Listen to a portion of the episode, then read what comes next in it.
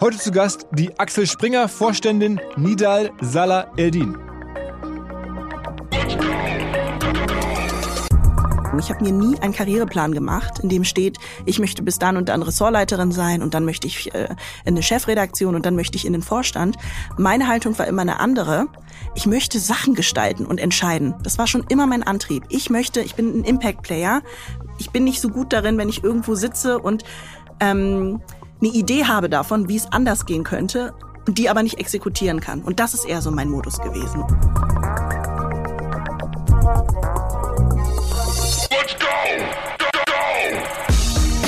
Herzlich willkommen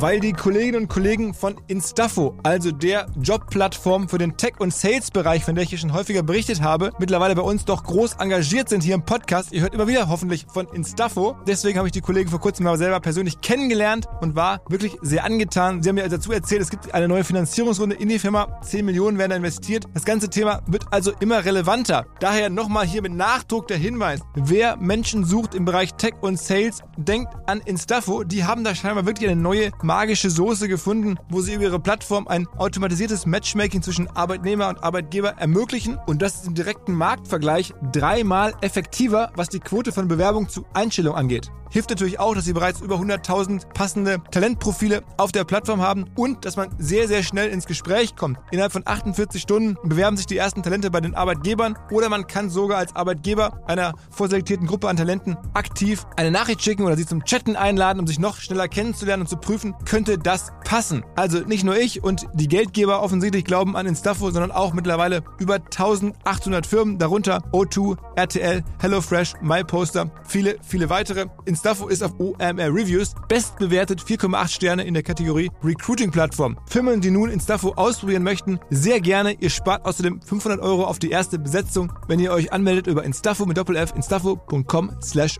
OMR. Zurück zum Podcast. Die Nidal ist sicherlich eine der interessantesten Persönlichkeiten in der deutschen Medienwirtschaft mittlerweile und auch in diesem Jahr ja eigentlich so richtig erst auf die große Bühne getreten, als sie Vorständin geworden ist bei Axel Springer für den Bereich People and Culture. Ausgerechnet, wo ja so viele Diskussionen gerade rund um Culture bei Axel Springer stattfinden, passt natürlich perfekt. Aber vor zehn Jahren war sie selber noch tätig in einer Social Media Agentur und jetzt ist sie halt Vorständin von einem Milliardenkonzern. Diese ganze Reise ist ja der Wahnsinn. Darüber haben wir gesprochen. Die könnte man eigentlich noch früh anfangen, die ganze Reise. Ihre Eltern kamen nach Deutschland rüber, haben hier studiert und äh, sind dann auch beruflich selber sehr erfolgreich geworden. Kleiner Fun Fact: Ihre Mutter hat den Moderna Impfstoff mit erfunden, lebt allerdings mittlerweile in den USA. Also das ist schon krass. Ähm, sie ist dann nach Berlin gegangen, und ähm, ja, jetzt ist sie bei Springer und da habe ich natürlich dann all die Fragen gestellt, die man zu Springer passenderweise gerade stellen muss, gerade an jemanden, der dafür People and Culture jetzt verantwortlich ist. Wie ändert man da die Dinge? Welche Rolle spielen da die bekannten großen Protagonisten? Also natürlich auch Matthias Döpfner. Wie wird ihr Erfolg überhaupt gemessen? Natürlich habe ich sie auch gefragt, ob sie denn jetzt als Vorständin mittlerweile Einkommensmillionärin ist. Dazu ähm, wollte sie aber nicht so viel sagen. Es war dann auch ein bisschen awkward. Daraufhin habe ich die Frage dann am Ende rausgenommen. Und erst nach dem Podcast habe ich sie leider gefragt, das fiel mir vorher nicht ein, warum sie selber eigentlich kein Social Media mehr macht, obwohl sie in einer Agentur angefangen hat. Und da sagte sie, naja, sie glaubt, dass Social Media sich sehr verändert. Und zwar in der Form, dass eigentlich nur noch die großen Influencer eine Rolle spielen, nur noch große Creator professionellen Content machen und diese ganzen sozialen Netzwerke mehr zu Distributionskanälen werden und dass man da eigentlich ähm, auch anders gar nicht mehr agieren sollte. Sie würde jetzt als Hintergrund Boardroom-Influencerin arbeiten und das sei für sie vollkommen ausreichend. Das war sozusagen ihre Antwort. Wir haben diesen Podcast übrigens schon vor einigen Wochen aufgenommen und dann äh, noch auf Wunsch von ähm, Nidal ein bisschen zurückgehalten, bis sie ihr Team über bestimmte Dinge informieren konnte, die wir in dem Podcast besprochen haben.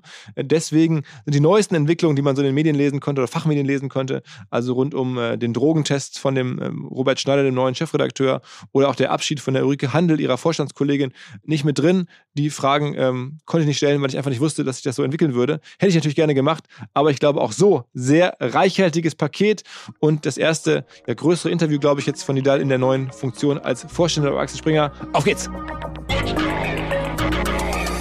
Herzlich willkommen, Nidal Salah Eldin.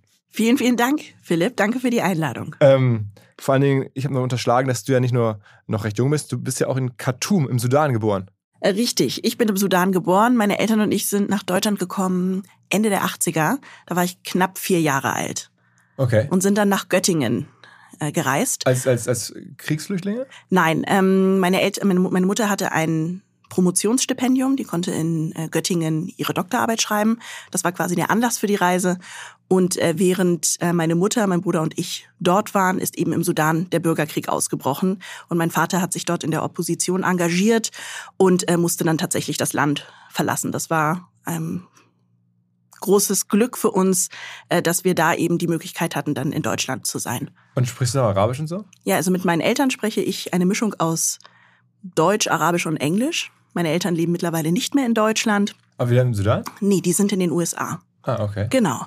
Und äh, das heißt, meine Familie lebt auf mehreren Kontinenten verteilt und ähm, es ist quasi eine globale Familiengeschichte. Okay.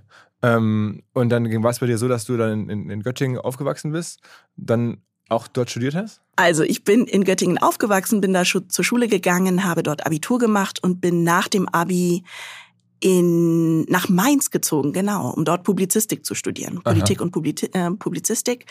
Und äh, habe aber immer nebenbei auch äh, versucht, Zeit in den USA zu verbringen, einfach weil ich dort auch ähm, Familie habe und habe ähm, auch während meines Studiums dort ein paar Monate verbringen dürfen und dort auch gearbeitet. Und dann nach dem Studium, äh, wie ging es dann weiter? Genau, nach dem Studium bin das ist gar nicht ich. so lange her, das Studium. Ja. also, ich habe vor zehn Jahren meinen Abschluss gemacht, Magisterabschluss.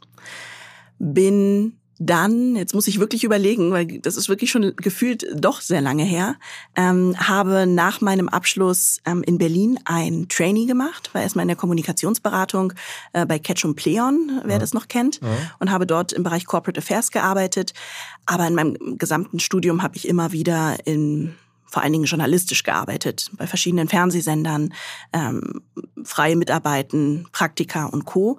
Und äh, habe dann nach dem Abschluss eben diesen Ausflug in die Kommunikationsberatung gemacht, weil ich damals schon so ein Interesse entwickelt habe für Social Media. Das war damals ein doch noch recht neues Thema, äh, professionell gesehen und ähm, habe in diesem Corporate Affairs Traineeship die Möglichkeit gesehen, einfach einen sehr breiten Blick auf ganz verschiedene Industrien und Themen zu bekommen und habe mich dort aber entschieden, ähm, gegen Ende des Trainees äh, doch tatsächlich wieder den Newsroom ähm, und die Redaktion zu meiner Heimat zu machen.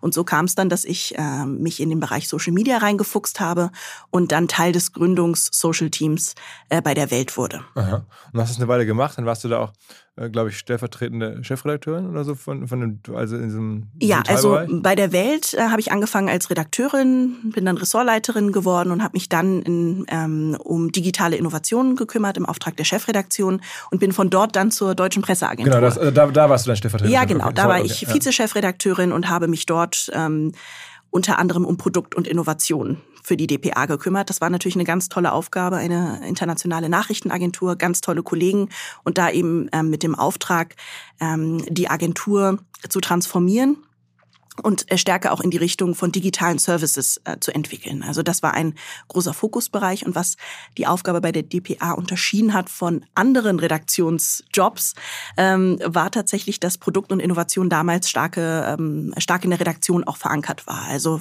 mit und für die Redaktion und für hunderte Kunden in ganz Deutschland äh, neue DPA Produkte. Muss man verstehen, ihr verkauft genau. ja am Ende an andere Redaktionen, an andere Medienhäuser genau. eure Inhalte. Sozusagen. Die Do Deutsche Presseagentur ist ähm, B2B sozusagen.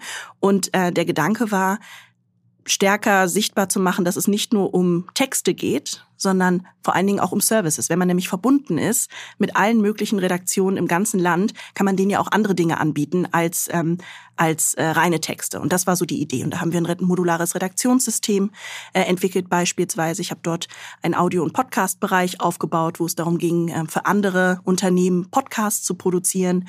Äh, das war ganz erfolgreich, ist, ähm, ist auch noch ganz erfolgreich. Mehrere Staffeln für große, ähm, für große Unternehmen dort zu produzieren. Und das ist eben so ein Gedanke der Diversifikation gewesen.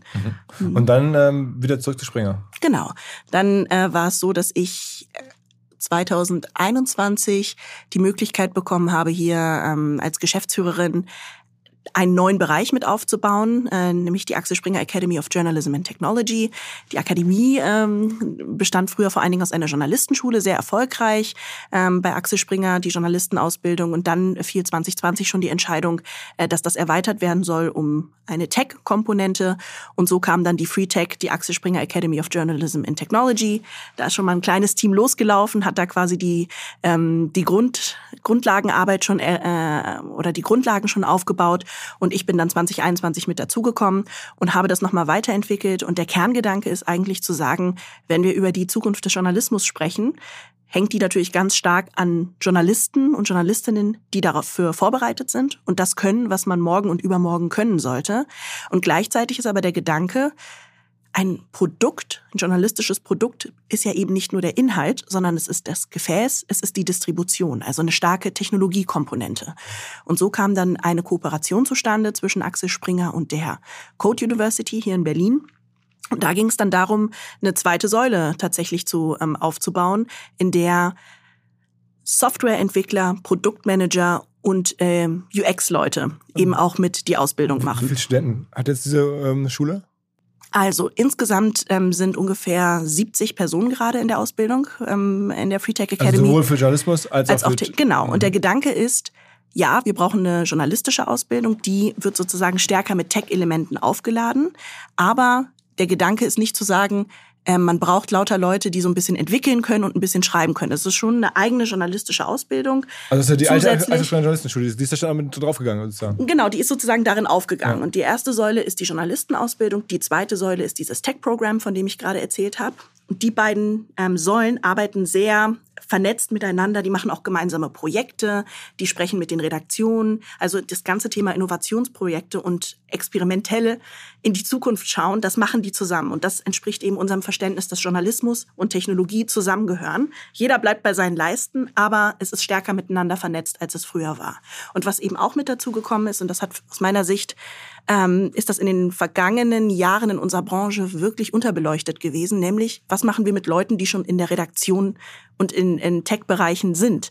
Also das ganze Thema Upskilling und Digital Training. Wie stellen wir sicher, dass die, die jetzt schon im Maschinenraum sind, sich auch weiterentwickeln und weiterbilden können? Deswegen der dritte Bereich der Free Tech, Upskilling und Digital Training für, ähm, für Journalisten und für, äh, für Techies.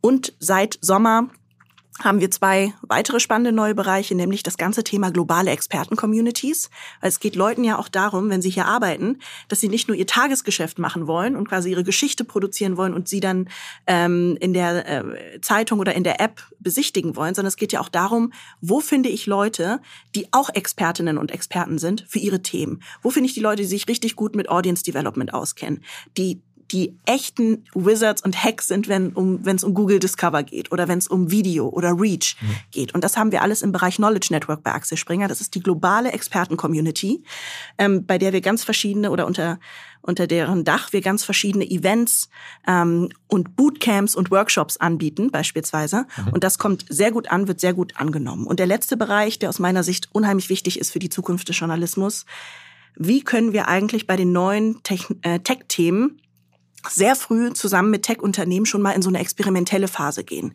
Da haben wir eine Partnerschaft gerade geschlossen mit Snap und da geht's um AR, also Augmented Reality und immersive Technologien. Und wir haben mit denen einen Deal abgeschlossen und da geht's wirklich darum zu überlegen, wie sieht denn eigentlich der Journalismus von morgen aus und wie kann man sich mit Hilfe von Snap-Technologien, beispielsweise über das Snap Lens Studio, quasi der dritten Dimension von Journalismus nähern. Also wie kann man Journalismus nahbarer und erlebbarer erzählen? Und wir glauben, dass da ganz viel Potenzial drin steckt. Und wir wollen als Axel Springer da immer sehr früh mitspielen. Und da haben wir jetzt quasi einen eigenen Bereich für Co-Creations mit Tech-Plattformen. Okay, und also das ist sozusagen deine Arbeit, das aufzubauen mhm. ähm, in dieser, sagen wir mal, Schule ja, oder dieser, dieser, dieser Organisation. Genau. Es ist wie ein Think Tank für ein, ein, ich sage immer, es ist ein Think and Do Tank für die Zukunft des Journalismus, bestehend aus einer Journalistenschule, Tech-Program, Experten-Communities, Upskilling und Co-Creations mit Techies. Und wie viele Menschen arbeiten da? Also sind 70 in der Ausbildung, wie viele Menschen ja, arbeiten Ja, so ein gutes Dutzend arbeitet bei der Free Tech.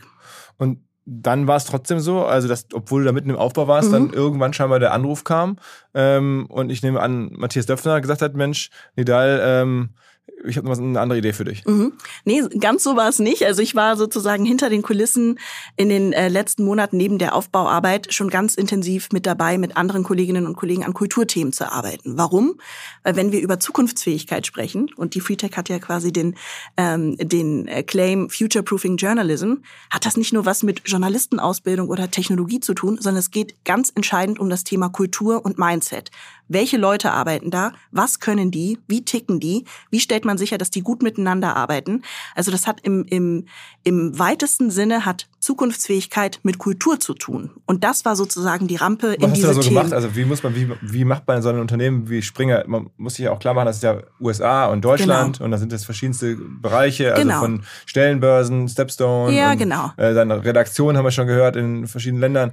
Ähm, wie kriegt man da jetzt irgendwie eine Kultur rein? Ja, also ähm, die Academy ist so eine Art äh, kultureller Nukleus, so haben wir sie verstanden, wo man im Kleinen das macht, inhaltlich und kulturell, was man dann später groß aufziehen und skalieren kann. Also für mich ist ganz entscheidend, nicht nur darüber zu sprechen, was wir tun bei Axel Springer, sondern wie wir es auch tun. Und in, im Rahmen dieses Nukleus haben wir Touchpoints zu allen möglichen Assets und Units von Axel Springer. Und das war quasi der Startpunkt.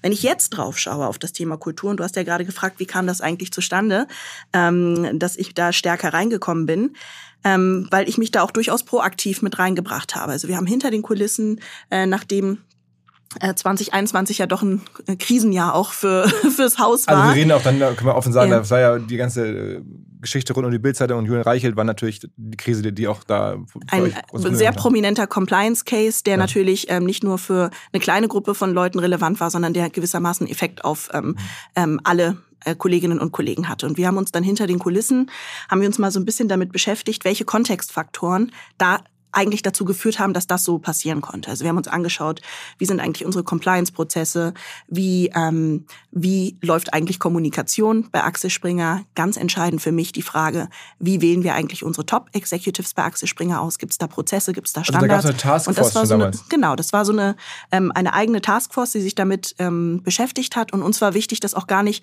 groß anzukündigen im Sinne von, äh, oh, wir haben einen, äh, da lief was richtig schlecht, das muss man jetzt auch mal sagen. Also das lief einfach nicht gut. Und deswegen machen wir jetzt eine kleine Taskforce, sondern unser Gedanke ist ein anderer, weil Fehlerkultur eben hier, ähm, so sehe ich das eben auch, nicht nur ein cooles, schmissiges Wort ist, so ein Buzzword ist, sondern weil wir es wirklich ernst gemeint haben damit sicherzustellen, und das ist auch mein Anspruch gewesen, das ist übrigens auch der Anspruch des gesamten Vorstands gewesen, das darf so nie wieder passieren. Und wie stellen wir sicher, dass das nicht passiert? Und da eben zu gucken, was ist personenabhängig, was sind aber auch andere Dinge, die das zumindest nicht verhindern konnten, dass das passiert ist.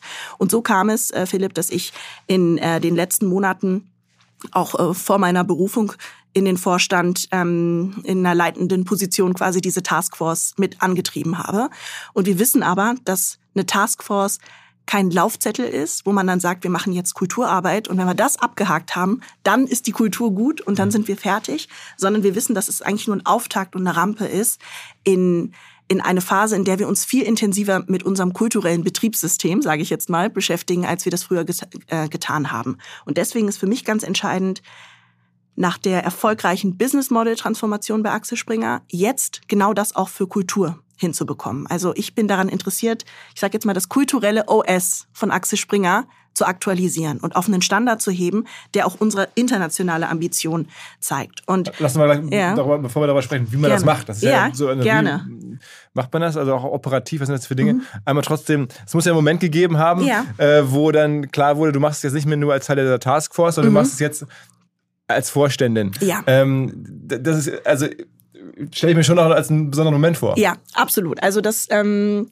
ist also die erste Anfrage dazu, ob ich mir vorstellen könnte, mitzuwirken in, einem, in einer anderen Kapazität an äh, Kulturthemen, in einer different capacity, die ist ähm, um den, ja, schon Ende des vergangenen Jahres, also Ende 2021 war das zum ersten Mal in der Diskussion. Und übrigens, äh, Vorstandszusammensetzung ist ähm, Sache des Aufsichtsrats. Also man, man kann sich das jetzt nicht so vorstellen, dass man einfach angesprochen wird auf dem Flur. Äh, sag mal, Nidal, möchtest du nicht in den Vorstand kommen? Das läuft noch ein bisschen anders, das kann also, ich sozusagen musste hier. erst der Matthias Es- zum Aufsichtsrat vorschlagen und dann Es gibt genau, es gibt einen formalen Prozess davor, äh, dafür. Es gibt ein richtiges Assessment. Also ich habe auch ein Assessment durchlaufen für für diese Rolle. Ich habe ähm, auch viel mit meiner Familie drüber gesprochen. Also ich habe ein persönliches Assessment gemacht, ein privates, ob das gerade so in die Lebensphase passt und ob ich mir das vorstellen kann und ein professionelles Assessment. Ähm, und die Idee war nicht für diese Rolle zu sagen, ähm, wir suchen eine Personalvorständin bei Axel Springer, weil ich bin ja von Haus aus gar keine Personalerin. Aber ich beschäftige mich seit, äh, weil man mit Innovationen und Menschen zu tun hat, macht man immer, ähm, arbeitet man immer an Kultur und Mindset. Und ähm, die Idee war wirklich zu sagen, bei allem, was gerade passiert und auch unabhängig von einem Compliance Case, wir brauchen das Thema, das Kultur, Thema Kultur muss stärker verankert werden. Und das kann man eben auch mit so einer Sichtbarkeit und Zuständigkeit im Vorstand sehr deutlich machen, dass das eben nicht nur etwas ist, Kultur so nach dem Motto, das macht man nebenbei und dann gibt's mal ein paar Workshops und wir kleben Zettel und dann gibt's noch eine richtig coole PowerPoint-Präsentation und dann hat man es geregelt mit der Kultur, sondern dieser interdisziplinäre Gedanke, von dem ich dir vorhin ja schon so ein bisschen erzählt habe, also diese Schnittstellen, Journalismus, Technologie, Menschen, das eben aber auch nochmal auf der großen Ebene zu denken. Und so sehen wir Kultur. Nicht als alleinstehendes Silo, wo irgendjemand äh, parallel Workshops macht, sondern Kultur und Business ist eigentlich ein Thema und es ist ein Schnittstellenthema. Das heißt, es gab da noch nie diesen einen berühmten Anruf oder so, wo jemand sagte, jetzt... Jetzt bist du im Vorstand. Nee, das war ein mehrmonatiger Prozess und wie gesagt, ich habe ein persönliches Assessment dafür ich, ich gemacht. Ich habe die Story gehört, ja. es gäbe irgendwie, man hätte eine Anfrage dann, dann offiziell gegeben und du hättest erstmal geweint und hättest das gar nicht zuordnen können, hättest erstmal gefragt, ob es so richtig nee, ist. Nein. Nein? geweint habe ich ganz sicher nicht. Aber ich kann auch sagen, ich habe nicht sofort zugesagt, dass ich meinen Hut in den Ring werfen werde, sondern ich habe mir das sehr gut überlegt. Aber ich kann sozusagen hier offiziell dementieren, ich habe nicht geweint. Als es war auch übrigens gar nicht in meiner in meiner Planung. Ich habe mir nie einen Karriereplan gemacht, in dem steht, ich möchte bis dann und dann Ressortleiterin sein und dann möchte ich äh, in eine Chefredaktion und dann möchte ich in den Vorstand. Meine Haltung war immer eine andere. Ich möchte Sachen gestalten und entscheiden. Das war schon immer mein Antrieb. Ich möchte, ich bin ein Impact-Player. Ich bin nicht so gut darin, wenn ich irgendwo sitze und ähm, eine Idee habe davon, wie es anders gehen könnte und die aber nicht exekutieren kann. Und das ist eher so mein Modus gewesen und nicht, ähm, ich möchte jetzt möglichst schnell äh, in den Vorstand. B2B-Verkaufsprozesse sind kompliziert. Nicht immer, aber ab und zu, das weiß ich selber und genau hier will Along mit seiner Lösung ansetzen. Also E-Mail-Schleifen vermeiden, E-Mail-Ping-Pong vermeiden, dafür sorgen, dass Verkäufer verstehen, was die Interessenten intern so abstimmen, vor allen Dingen dafür sorgen, dass die Materialien, die häufig solchen Mails angehängt sind, stets aktuell sind. Nur, wie kann das alles gehen? Was genau macht Along? Sie bauen sogenannte Along Spaces, also im Kern Digital Sales Rooms, in denen alle Materialien abgelegt sind, wo die ganzen Verkaufsschritte nachvollziehbar sind, wo bestimmte Menschen Zugang haben. Man muss nicht mehr in E-Mails zu, man muss einfach in den jeweiligen Along Space reingehen, den man mit seinem Kunden dann teilt. Entsprechend kann man auch sehen, wer wann im Along Space drin war, was sich angeguckt wurde, wo neue Details vielleicht hinzugefügt wurden. Die Kollaboration wird also viel, viel besser. Along funktioniert am Ende wie ein Co-Pilot, analysiert also auch das Engagement, das Engagement der Interessentinnen und Interessenten und stellt Empfehlungen für die nächsten Schritte zur Verfügung. All das kann man innerhalb von wenigen Minuten aufsetzen und direkt mit dem eigenen CRM verbinden. Along ist natürlich DSGVO-konform, wurde 2022 erst gegründet. Wir von OMR dürfen mit einem ganz, ganz kleinen Teil an Along beteiligt sein und Along ist zu guter Letzt der Nummer 1 Treffer auf OMR Reviews im Bereich Digital Sales Rooms. Wer mehr wissen möchte, alle Infos Along Space, ein Wort alongspace.com slash OMR. Zurück zum Podcast. Du hast dich ja auch wahrscheinlich mit der Symbolik so ein bisschen beschäftigt. Ja, natürlich. Die natürlich jetzt mit dieser Entscheidung äh, mhm. einhergeht. In der großen Compliance-Krise kommt mhm. auf einmal eine junge Frau mit mhm. ähm, sudanesischen Wurzeln und wird äh, Springer vorstellen. Das ist ja mhm. schon, wo kannst du dir auch, du weißt ja selber, wo viele gesagt haben, okay, äh, mhm. das ist natürlich jetzt irgendwie so ein Sichtbarkeitsmove, so ein bisschen ein mhm. symbolischer Move. Ähm, um einfach da die Themen abzuräumen, so ein bisschen dagegen zu wirken. Das, äh, diese sind ja gar keine Vorwürfe, aber diese Begleitgedanken, die wahrscheinlich viele gehabt haben, die das mhm. beobachtet haben, die sind dir wahrscheinlich auch klar, oder? Ja, das ist mir natürlich klar und das Schöne ist, deswegen lässt mich das auch äh, relativ kalt.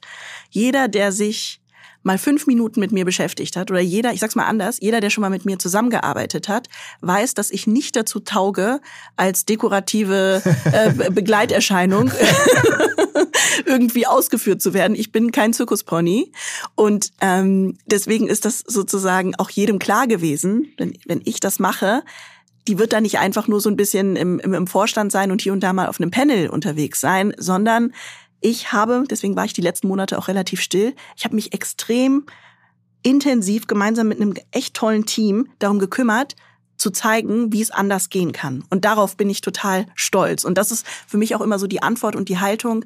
Und das ist äh, manchmal nicht ganz einfach und nicht ganz ohne, immer wieder reduziert zu werden auf das, was ich ähm, sozusagen auf, auf meinen Phänotyp. Ich möchte nicht nur darauf reduziert werden, dass ich eine schwarze, relativ junge Frau bin, weil weder mein Alter noch meine Herkunft noch mein Geschlecht habe ich mir ausgesucht oder beeinflusst. Und ich möchte eher von mir reden machen über das, was ich erreiche, welchen Impact ich erziele und wofür ich stehe. Und das ist, glaube ich, so ein bisschen dieses perfide auch an dieser ganzen äh, Diskussion. Auch von gutmeinenden, wohlmeinenden Menschen, die durchaus nuanciert und differenziert sich sowas anschauen, selbst die neigen dann dazu, immer wieder diesem Reflex zu verfallen. Naja, aber das ist ja eine schwarze junge Frau. Und ich kann euch sagen, ähm, nur mit Phänotyp kommt man nicht weit. Also irgendwann würde es auffallen, ja, ja. wenn man nicht abliefert. Ja, so und das ist äh, deswegen bin ich immer ganz ähm, äh, ganz stolz darauf, wenn ich auch zeigen kann oder auch Leute überraschen kann, die mich vielleicht unterschätzt haben und nur darauf reduziert haben, die machen dann echt große Augen. Und das ist dann mein persönlicher äh, Winning-Moment. Erzähl mal so ganz konkret, wie, ja. also wir haben mal gerade stehen geblieben, wie du jetzt sozusagen ablieferst, also wie du mhm. dieses äh, Operating, Operating System bei Springer oder die Kultur am Ende verändern willst. Was, was macht man denn da ganz konkret? Ja, also ähm, Axel Springer ist ja eine Holding Company, wie ihr wisst. Das heißt, ähm, es gibt nicht das eine Axel Springer, sondern es gibt eigentlich Axel Springer, was oben drüber hängt. Und wir haben ähm, sind in 40 Ländern aktiv und haben Dutzende Geschäftsmodelle. Wir haben äh, verschiedene Firmen innerhalb dieser Holding, die wiederum auch ihre eigene Identität und Kultur haben. Es ist sozusagen eine Culture of Cultures bei Axel Springer. Ja. Es gibt nicht die eine Axel Springer Kultur. Mhm. Und das ist äh, kein Bug, sondern es ist ein Feature. Das ist sozusagen die Anlage in unserer Governance-Struktur. Und wir wollen sehr stark dieses ähm, die Eigenständigkeit und das Unternehmertum von Stepstone über die Aviv Group, also unsere Rubrikenportale, hin zu unseren journalistischen Assets wie Insider, Politico ähm, und anderen eben stärken. Und trotzdem hat 2021 äh, uns auch gezeigt, es braucht trotzdem einen gemeinsame Leitplanken und einen gemeinsamen Nenner dafür, wofür wir stehen wollen und was wir sozusagen als gute Kultur und gutes, äh, äh, gutes Verhalten auch ähm, äh, sehen. Und da haben wir das Thema Daten auch mit im Blick. Das heißt, wenn man Führungsverhalten nur anekdotisch sich anschaut, so nach dem Motto, ja, scheint ganz gut zu laufen da, dann hast du ja als, ähm, als Entscheidungsgremium hast du ja eigentlich gar keine Handhabe. Du musst dich immer auf deine Intuition, dein Bauchgefühl und anekdotische Evidenz verlassen. Und von diesem von diesem Modus wollen wir weg. Das ist sozusagen die Haltung auch des gesamten Vorstands. Wir wollen Datenpunkte haben, eine Art kulturellen Seismograph, um sehr früh festzustellen, wo läuft's gut, wo läuft's schlecht, wie können wir sehr früh schon erkennen, wo man rein muss. Und da passt eben das Thema Executive Review ganz gut rein, weil wir da nicht nur so, eine, äh, so Interviews machen, die wir dann auswerten und in schönen Charts zeigen, sondern wir sprechen als gesamtes Gremium ganz intensiv über jede einzelne Top-Führungskraft. Und das ist eine echte Errungenschaft für uns, dass wir das jetzt sozusagen so strukturiert machen. Das wird einmal im Jahr gemacht. Und ähm, da wird auch gibt's dann auch eine Indikation, wer sich vielleicht ähm, mittelfristig in eine andere Richtung entwickeln Und sollte. wenn da jetzt, sag mal, ich stelle mir jetzt vor, da kommt jetzt jemand aus seinem Team, mhm. irgendwie zu Stepstone, sitzt ja in Düsseldorf mhm. oder zu irgendeinem Business Insider nach New York.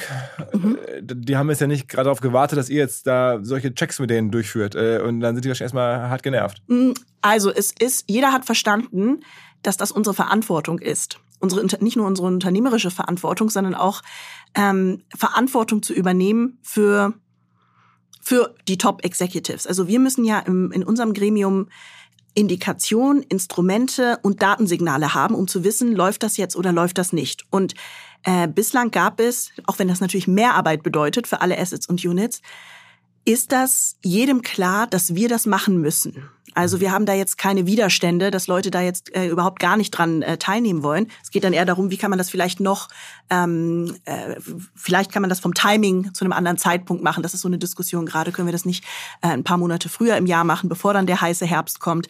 Aber grundsätzlich steht das für uns nicht zur Diskussion. Das ist jetzt Teil des Instrumentariums ähm, Leadership Auswahl und Nachhalten ähm, dieser Review-Prozess, das jedes Jahr zu machen. Ist denn äh, mittlerweile in deinem Verständnis Axel Springer dann auch so eine Holding? Also ja. äh, für die verschiedenen Assets und ihr steuert dann ähm, nicht nur jetzt sozusagen die Finanzströme der Holding, sondern ihr steuert jetzt dann auch ähm, so ein bisschen noch die Personalentwicklung äh, und, und, und Ströme sozusagen in der Holding. Aber Ja. eigentlich ist es so, alle gehen davon aus, dass eines Tages jetzt demnächst Stepstone an die Börse gebracht wird und separat als sozusagen dann noch irgendwie als Asset für andere zugänglich ist, aber weiterhin irgendwie wahrscheinlich auch bei Springer.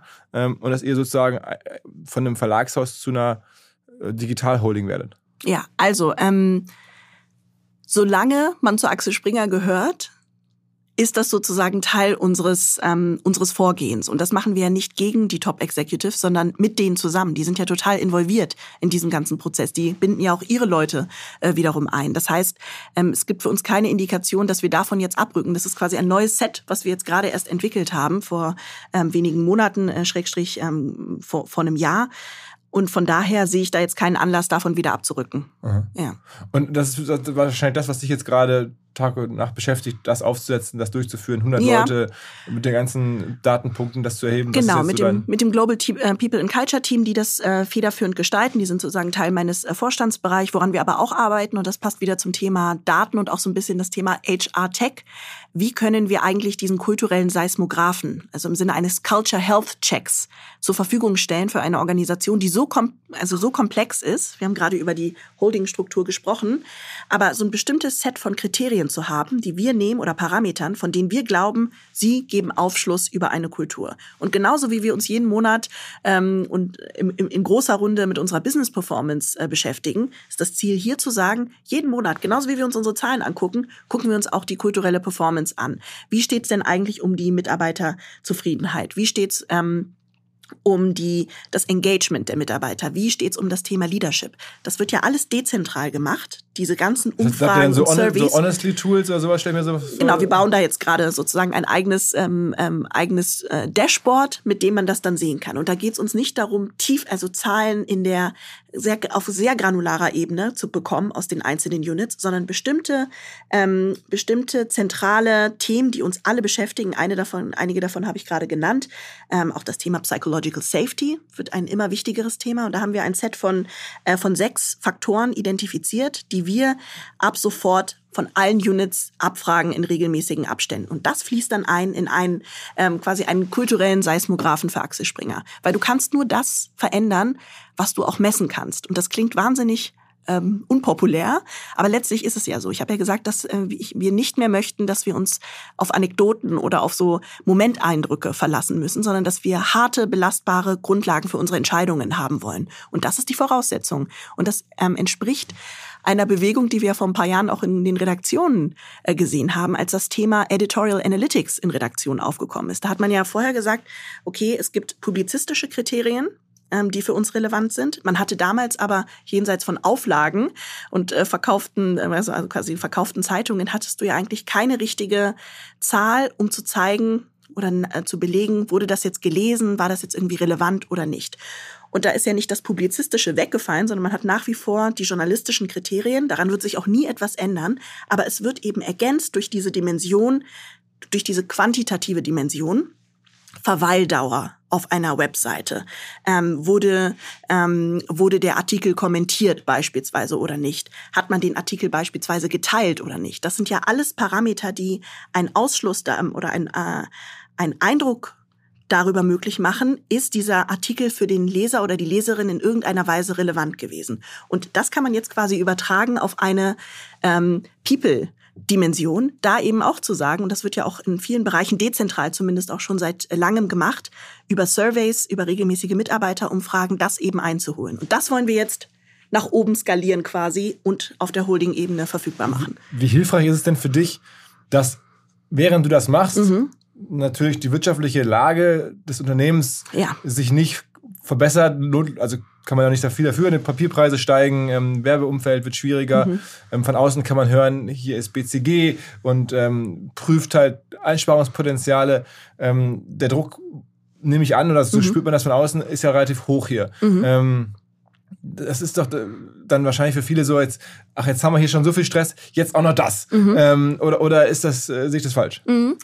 Kann man so sehen, kann ich auch nachvollziehen. Und gleichzeitig, wenn man es so auf dem ähm, im Big Picture sich anschaut, ist Kultur eben nicht mehr so ein Add-on oder optional. Also wenn es dir wirklich darum geht, dein Unternehmen fit für die Zukunft zu machen, kannst du es dir schlichtweg nicht leisten, Kulturthemen zu ignorieren. Das ist eher die Perspektive, die ich habe. Das heißt, dieser Gedanke, wir müssen uns im Kontext von echt herausfordernden, von einer echt herausfordernden wirtschaftlichen Gesamtlage, das betrifft nicht äh, nur Axel Springer, das betrifft äh, alle Unternehmen gerade, müssen wir uns ja sehr stark darauf fokussieren, wie stellen wir sicher, dass wir nachhaltig erfolgreich sein können. Und Kultur und Business sind aus meiner Sicht nicht mehr voneinander zu trennen. Das hat beispielsweise die Pandemie äh, uns sehr deutlich gemacht. dass äh, die Art, wie wir arbeiten, hat sich in den letzten zweieinhalb Jahren komplett verändert. Wenn wir uns anschauen, dass das Unternehmen deutlich jünger und internationaler geworden ist, müssen wir uns auch mit der Frage beschäftigen, wie erreichen wir denn eigentlich die ähm, Top-Talente der Zukunft für uns als Arbeitgeber? Also es kommt eine neue Generation auf den Arbeitsmarkt, die ganz andere Anforderungen hat an den Kontext, in dem sie arbeiten will. Und dieser Generation geht es nicht nur darum, einen coolen Titel zu haben und irgendwie ein paar spannende Aufgaben. Die gucken sich auch an, meint eigentlich mein ähm, mein potenzieller Arbeitgeber, meint er das eigentlich ernst, was der sich in seine Werteübersicht reinschreibt? Wie steht's denn eigentlich um die Nachhaltigkeit? Wie steht es um Vielfalt? Die gucken sich das sehr genau an. Das hören wir auch immer wieder von unseren ähm, aus dem Recruiting, was ja dezentral äh, läuft bei uns.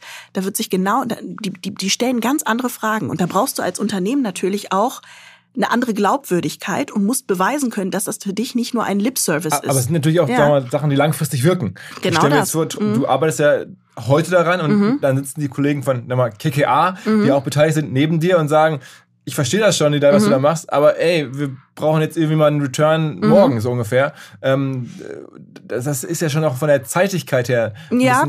Also der Aufsichtsrat hat ja die Entscheidung gefällt, diesen Bereich zu schaffen. Also von daher kannst du dir sicher sicher äh, sein, dass das äh, durchaus erwünscht ist, weil eben Unternehmer verstanden haben, dass dieses Thema für sie auch wirtschaftliche Relevanz hat. Das ist nicht, das ist so eine alte Haltung und alte Denke zu sagen, na ja, auch in Personalarbeit und das kostet irgendwie alles so viel. Nee, die Menschen und die Kultur, in der die Menschen arbeiten, das ist das wichtigste Asset für jedes Unternehmen, weil das sind die Leute, die die Produkte von morgen machen. Wenn wir nach morgen und nach übermorgen schauen, ist ja jedem Shareholder und jedem Unternehmer klar, dass da Themen auf uns zukommen aus dem Bereich Environment, aus dem Bereich Social und aus dem Bereich Governance, wo Unternehmen durch neue Richtlinien und Gesetzgebungen auch tatsächlich ähm, Zahlen liefern müssen. Also vieles wird jetzt messbar gemacht. Ob es jetzt Diversity-Ziele sind, die Unternehmen sich geben, ob es Nachhaltigkeitsziele sind. Das ist sozusagen eine neue Entwicklung der letzten Jahre, dass man eben nicht nur so Greenwashing-mäßig sagen kann, wir kümmern uns schon darum, sondern es gibt jetzt eine rechtliche, eine juristische Dimension, die das erfordert, dass du dich mit diesen Themen systematisch und strukturiert beschäftigst. Und wenn du diese Zahlen nicht lieferst, hast du als Unternehmer tatsächlich auch Nachteile, weil bestimmte andere Businesses mit dir äh, keine Geschäfte machen oder weil du schlichtweg äh, nicht im Sinne des, der rechtlichen Regularien dich verhältst. Also in den nächsten Jahren, das kann ich äh, hier offiziell prophezeien, wird in jedem Unternehmen alles rund um ESG noch größer und noch relevanter. Und da seid ihr einfach jetzt an der Spitze der Bewegung. Ja, ähm, also wir versuchen es zumindest. Ja. Ähm, wie belastend sind denn die, die Nachrichten, ähm, die jetzt in den letzten Monaten so rauskamen, für dich bei der Gewinnung neuer Leute? Also gibt es denn mhm. ähm, überhaupt die Chance, dass man bestimmte Leute bekommt, weil viele vielleicht von vornherein sagen, boah, was ich da so gehört habe, das kommt für mich gar nicht in Frage, irgendwie jetzt äh, bei, bei Springer äh, zu arbeiten, denn das war ja schon auch sehr ähm, wahrnehmbar, so die, die Vorfälle. Ja, also mein Top-Thema ist aktuell nicht Talent Attraction.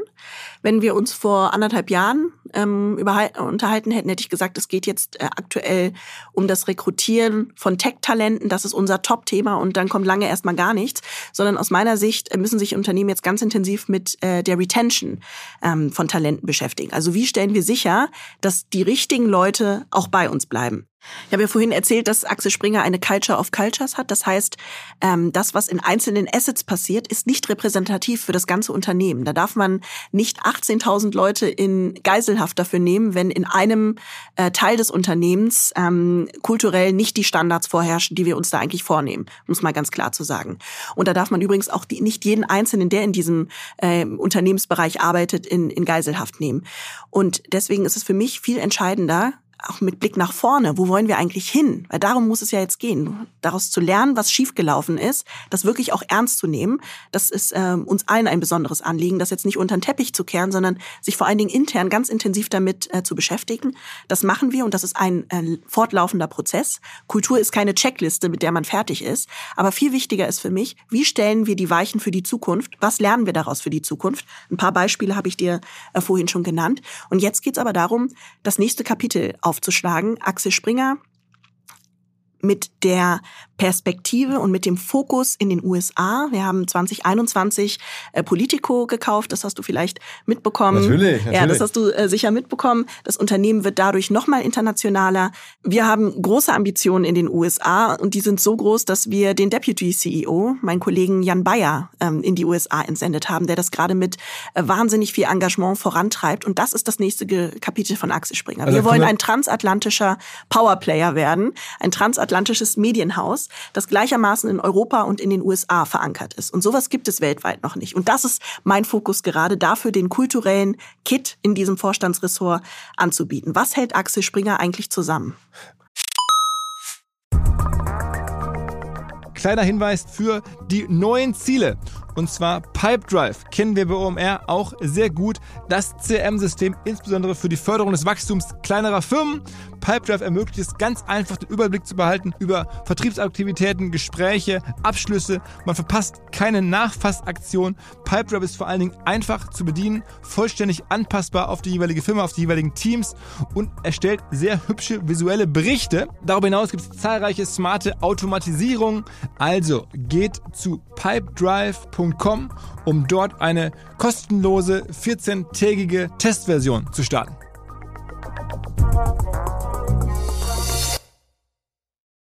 Zurück zum Podcast. Ähm, jetzt wissen wir ja beide um die äh, riesigen Verdienste von Matthias Döpfner für Axel Springer. Dennoch, auch er kommt jetzt in den letzten Wochen immer mal wieder in der Außenwahrnehmung vor. Ähm, viel mehr als vorher ist, ist mein Gefühl. Mhm. Und kommst du manchmal ins Unternehmen und denkst dir, oh, hätte das jetzt sein müssen? Irgendwie eine Mail rund um irgendwie Donald Trump, äh, Wahlempfehlung, möglicherweise dann irgendwie DMs an Elon Musk rund um Twitter und so. Ähm, da sagst du mal, Matthias, ey, muss das jetzt sein? Also am besten fragst du ihn zu seinen ähm, zu seinen SMS äh, selber. Du kennst ihn ja, du kennst ihn ja ganz gut.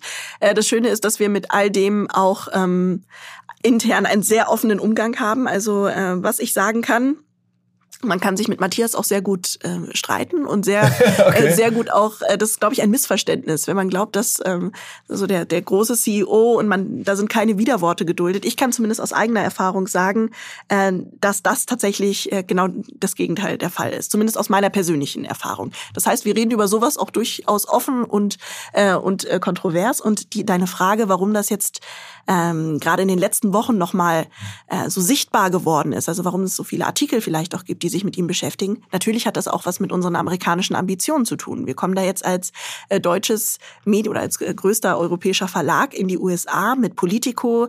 Da gibt's tolle Personalien. Äh, die äh, neue Politico-CEO äh, Goli äh, Sheikh Islami macht einen ganz tollen Job, baut da ihr Team zusammen. Und natürlich gibt's dafür eine ganz große Aufmerksamkeit im amerikanischen Markt, weil die sich natürlich angucken, was macht ein Axel Springer hier? Und das ist für mich nochmal ein weiterer Verstärker, für diesen Punkt, den ich vorhin gemacht habe. Wofür steht eigentlich Axel Springer? Und da müssen wir uns nochmal anders damit beschäftigen, als wir es in den vergangenen ähm, paar Jahren gemacht haben, wo bestimmte Medienmarken einfach synonym waren mit Axel Springer. Und ich sehe es anders. Es gibt Axel Springer, ist quasi das Dach für unsere, für all unsere Unternehmungen. Und unten drunter gibt es unternehmerisch ähm, unternehmerisch maximal empowerte Einheiten, die sozusagen auch für ihren eigenen Erfolg und für ihr eigenes Branding verantwortlich sind. Ich sehe es nicht so, dass ähm, ähm, Axel Springer äh, nur die deutschen Medienmarken sind. Ich habe ein ganz anderes Verständnis davon. Ich sehe quasi mit Blick nach vorne, was Axel Springer noch alles sein kann. Und deswegen die Identitätsfrage ähm, und die Frage, wie kann man das auch in Amerika erzählen, diese Geschichte äh, die Transformationsgeschichte von Axel Springer. Wenn, wenn man jetzt mal ähm, absieht von der Historie, dass mhm. ja nun Axel Springer ein Medienhaus und Verlag äh, mhm. über Jahrzehnte hinweg war, ähm, dann hat man jetzt so diese äh, Businessmodelle dazugenommen, mhm. Stellenbörsen und sowas. Ja. Ähm, die ja nun extrem gut funktionieren, hohe mhm. Margen haben. Ähm, warum ist denn eigentlich trotzdem der Wunsch so stark, immer noch ein ähm, Medien- oder journalistisches Haus zu sein, auch gerade mit den großen Aktionen in den USA? Mhm. Das ist doch als Geschäftsmodell gar nicht so attraktiv eigentlich. Man hätte doch jetzt irgendwie sagen können, das waren die Jahre des Journalismus und mhm. dann haben wir jetzt den neuen Weg gefunden, die Jahre der Stellenbörsen und auch von anderen Geschäften, die viel attraktiver sind. Warum muss es zwangsläufig dieses kontroverse, schwierige, äh, persönliche mhm. ähm, Geschäft Journalismus sein, auch gerade in den USA. Das ist ja ein riesen, ähm, wie soll man sagen, so ein, so ein, so ein ja, sehr, sehr un unwegsames Terrain. Da gibt's, äh, man tritt da politisch in Erscheinung und so, man könnte doch viel ruhiger irgendwo sein Geld verdienen. Ja, also wenn das das einzige Interesse ist, möglichst in Ruhe sein Geld zu verdienen, dann ist man, ähm, ist man hier sicherlich äh, nicht richtig aufgehoben. Wir wollen ja beides. Wir wollen, ähm, wir wollen wirtschaftlich erfolgreich sein und uns liegt ganz viel an diesem, an diesem, an dieser Vision. Wir wollen der führende digitale Publisher der freien Welt werden. Und unsere Haltung ist nicht, dass Journalismus uns irgendwie stört dabei, äh, noch mehr Geld zu verdienen, sondern wir haben einen ganz anderen Anspruch. Der Anspruch ist, ein Modell zu finden, in dem Journalismus nachhaltig richtig erfolgreich sein kann. Und für mich ist wirtschaftlicher Erfolg sehr eng verbunden mit diesen ganzen Unabhängigkeit, mit der Frage der Unabhängigkeit. Du bist eigentlich nur wirklich unabhängig, wenn du wirtschaftlich auf einen eigenen Beinen stehen kannst. Und was ich sagen kann, auch fürs US-Geschäft, also das ist extrem erfolgreich, was wir da publizistisch und wirtschaftlich machen mit Politico und Insider. Und wir sehen da noch viel mehr Potenzial, was man da sonst noch machen kann. Also ähm, wenn so die Vermutung oder die Überlegung im Raum ähm, ähm, im Raum stünde, ähm, ach, man kann ja vielleicht was ganz anderes machen als Journalismus und das ist irgendwie nicht mehr attraktiv für uns. Das ist überhaupt nicht unsere Haltung. Aber ich meine, es ist, ist ja schon schwierig. Also wenn die BCG-Kollegen sind ja nicht umsonst hier wahrscheinlich tätig, sonst, wenn es jetzt so gut laufen würde, dann müssten die jetzt ja nicht hier nach Einsparpotenzialen suchen. Genau. So. Also wir haben ja gerade vor allen Dingen über, äh, über die USA gesprochen. Mhm. Hier in Deutschland haben wir auch noch mal eine, eine andere Lage. Unser Anspruch ist, wie ich gerade beschrieben habe, unabhängigen Journalismus vor allen Dingen im Digitalen erfolgreich zu machen in der Zukunft. Und äh, da sind wir auf einem guten Weg. Da gibt's aber natürlich auch riesengroße Baustellen und dicke Bretter zu bohren. Und das natürlich geht es ja darum zu sagen, wenn wir zukunftsfähig sein wollen, dann müssen wir uns ja auch unsere Strukturen angucken. Also du kannst ja nicht einmal was bauen und dann sagen, das bleibt jetzt erstmal so, wenn wir sehr, wenn wir sehen, dass der Werbemarkt unter Druck ist, wenn wir sehen, dass die Papierpreise steigen, dann müssen wir uns damit beschäftigen. Und das ist das, was die Kollegen eben gerade machen, ganz intensiv, ähm, im Sinne der Zukunftsfähigkeit, sich das eben anzuschauen und eine Struktur zu bauen, die wirtschaftlichen Erfolg in der Zukunft ermöglicht. Hast du das Gefühl, dass ähm, Springer von anderen, auch gerade deutschen Medien, ähm, noch viel kritischer gesehen wird zuletzt und dass es auch vielleicht ein bisschen total unfair ist, was so an Berichterstattung kommt? Ich meine, ich, man kann ja bei den Kollegen von Medien Insider tagtäglich verfolgen. Äh, Spiegel macht relativ viele Berichte über euch. Ist es jetzt auf einmal eine neue Welt, wo auch, sagen wir mal, der Außenblick ein anderer ist auf euch?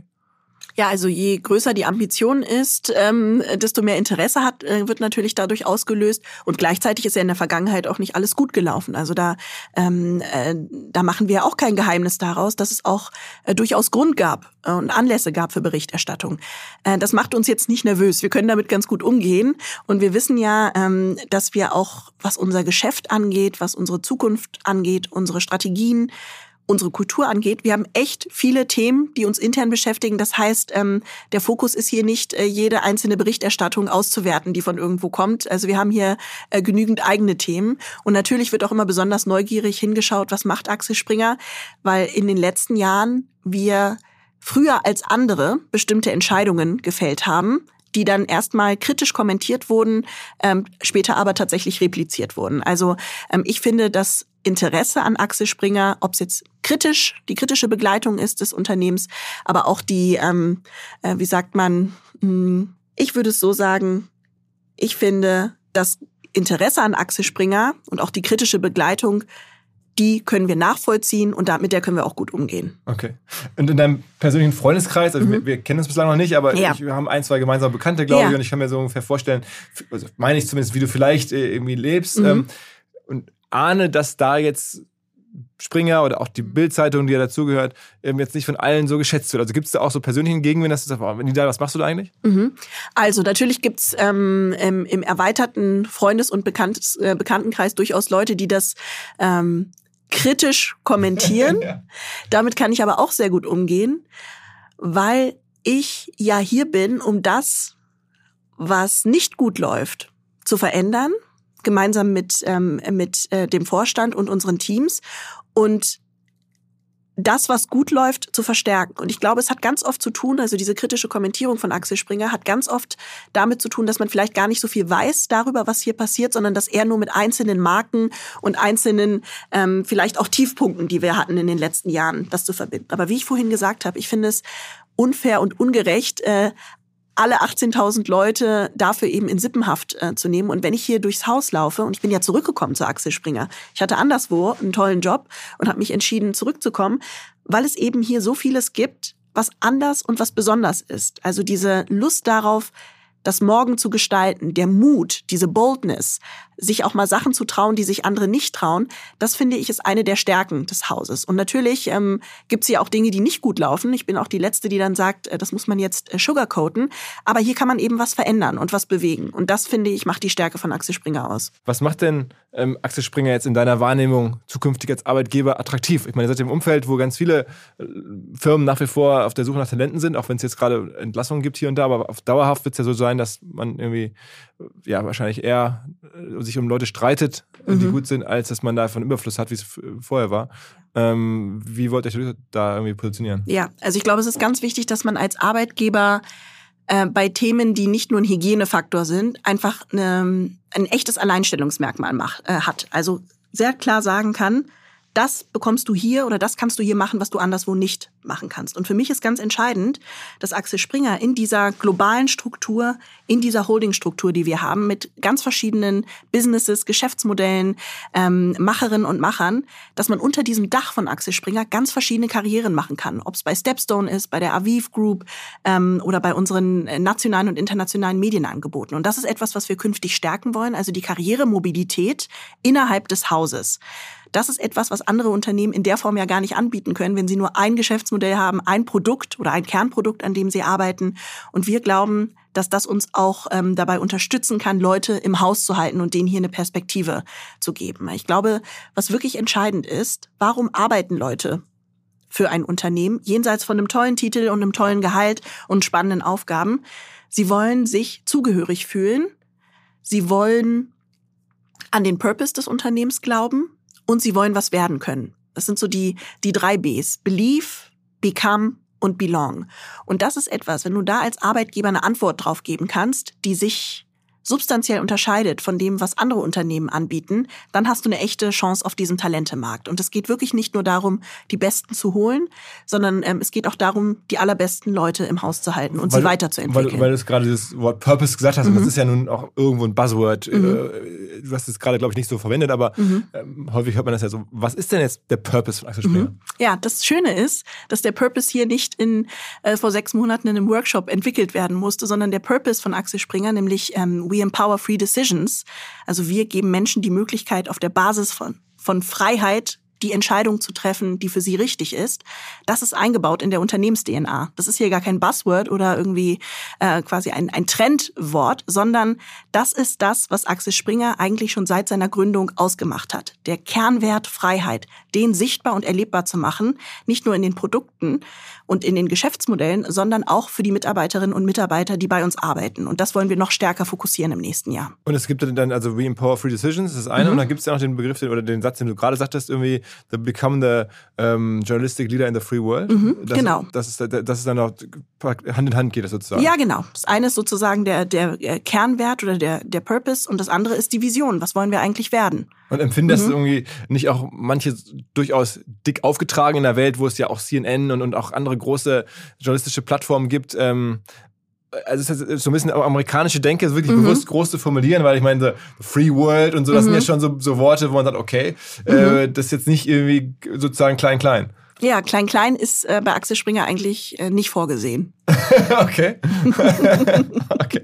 Okay, das heißt, auch da hast du da so ein bisschen mitgewirkt. Durchaus, nee, nee, das ist, wie ich sag ja, das äh, besteht ja schon seit ähm, Anbeginn, also seit der Gründung des nee, Unternehmens. Da war ich noch nicht. Ähm, ja, nee, der globale Anspruch, den habe ich sozusagen nicht mit hier reingebracht, sondern ich verstärke ihn nur. Der mhm. globale Anspruch, nämlich der führende Anbieter zu sein, eben in dem Bereich, den du gerade beschrieben hast, also der führende digitale Publisher der freien Welt. Das ist sozusagen unsere, ähm, unsere Zukunftsvision. Und jetzt gerade ist unser Anspruch, Marktführer zum äh, zu sein im Bereich ähm, äh, Content und Classifieds. Ne? Das ist der Bereich Rubrikenportale, über den wir vorhin kurz gesprochen Wie haben. oft bist du so in den USA aktuell so? Ja, also äh, ich plane gerade die Reise in die USA und ich werde viel Zeit auch dort verbringen. Also das heißt dann so, weiß ich nicht, jeden Monat mal rüber? ja, das, nee, so oft nicht. Also ich bin ja jetzt gerade seit ähm, fünf Monaten, nicht mal fünf Monate im Amt. Ich habe im Juli angefangen, äh, Juli 2022. Und ich bin aber jeden Tag im Austausch mit Kolleginnen und Kollegen dort und ich werde, äh, weil mein Anspruch oder die, die, äh, weil meine Board Division ja eine globale ist, ähm, ist Amerika absolut eins der Fokusthemen gerade für mich.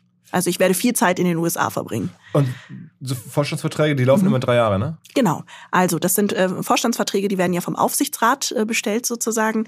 Erstmal für drei Jahre und ähm, dann für fünf Jahre. Das ist äh, relativ üblich. Das ist jetzt kein Axel Springer, äh, kein Axel, keine Axel Springer Spezialität, sondern das ist relativ üblich. Das heißt, wenn es gut läuft und äh, alles sozusagen hier, was du in, in, in Gang bringst, dann auch in, greift, dann bist du die nächsten zumindest mal acht Jahre planmäßig hier. Ja, das äh, weiß nur der liebe Gott, was in acht Jahren ist. Ich bin gerade eher mit äh, der Gegenwart und mit der, ähm, ich sag mal, mittelfristigen Zukunft beschäftigt. Okay. Verfolgen deine Eltern, die jetzt in den USA leben, so ein bisschen, was du machst? Also Ja. logischerweise. Ja. Sind stolz auf dich? Ja, meine Eltern sind sehr stolz auf mich. Die sind ja äh, auch Veränderungsmacher, allerdings in ganz anderen Branchen, Naturwissenschaftler. Meine Mutter ist Genforscherin. Ähm, arbeitet auch im Bereich der, äh, der Impfstoffentwicklung. Und ich bin jetzt in einer ganz anderen Industrie unterwegs.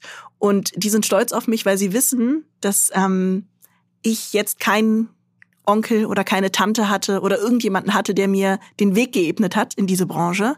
Ähm, ich hatte immer tolle Supporter und Unterstützer und Begleiter, aber sie wissen eben auch, was, ähm, was das alles ähm, an unsichtbarem Aufwand auch bedeutet hat. Das ist das eine. Also sie, sie freuen sich, dass sich das äh, gelohnt hat, dieser Aufwand. Und natürlich ist es für sie auch als äh, Migranten der ersten Generation ähm, ein schöner, schöner Beweis, dass sich das gelohnt hat, dass sie so viel auch geopfert haben von ihrem Leben für uns, um uns äh, Kindern das zu ermöglichen, dass wir mal studieren können in einem anderen Land, dass wir aufwachsen können in einem anderen Land, gute Jobs bekommen können in einem anderen Land. Also für sie ist das ähm, ähm, ein Zeichen davon, das hat sich gelohnt. Das ist manchmal so ein Full-Circle-Moment, wenn sie sagen, ja, früher wussten wir gar nicht, wie das alles werden würde und ob wir überhaupt hier in Deutschland bleiben und wo, wo es dann hingeht mit uns.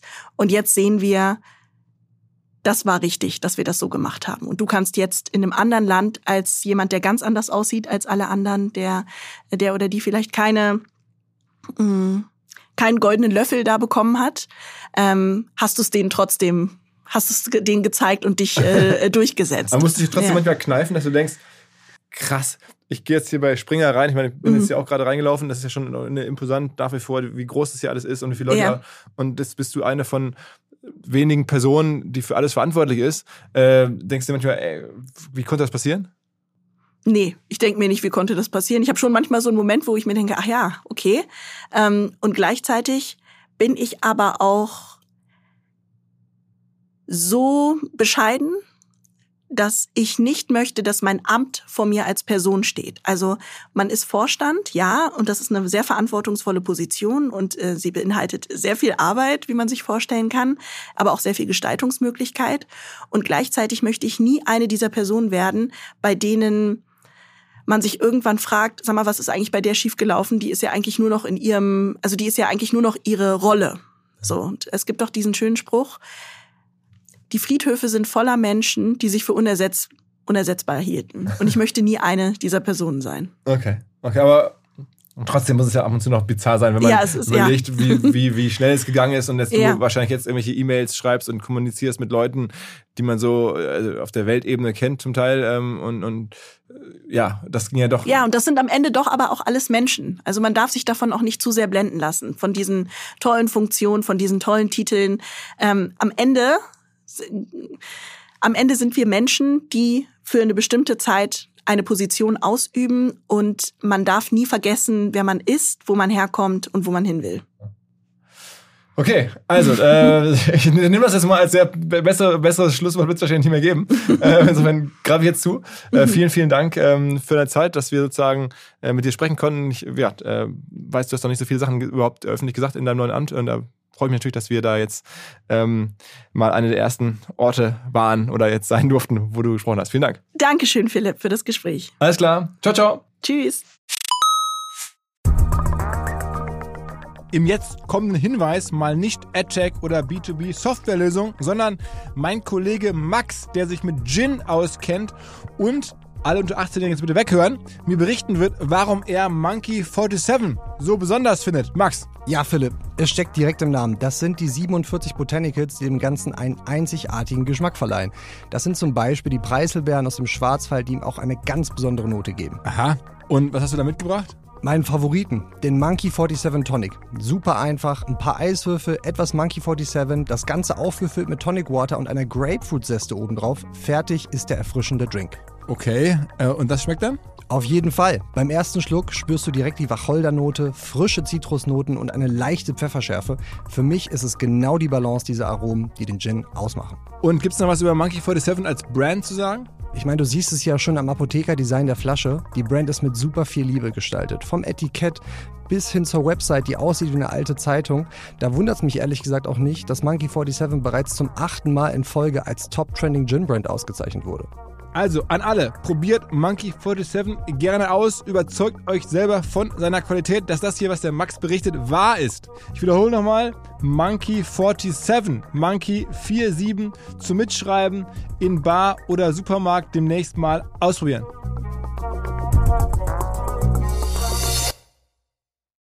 Zurück zum Podcast. Dieser Podcast wird produziert von Podstars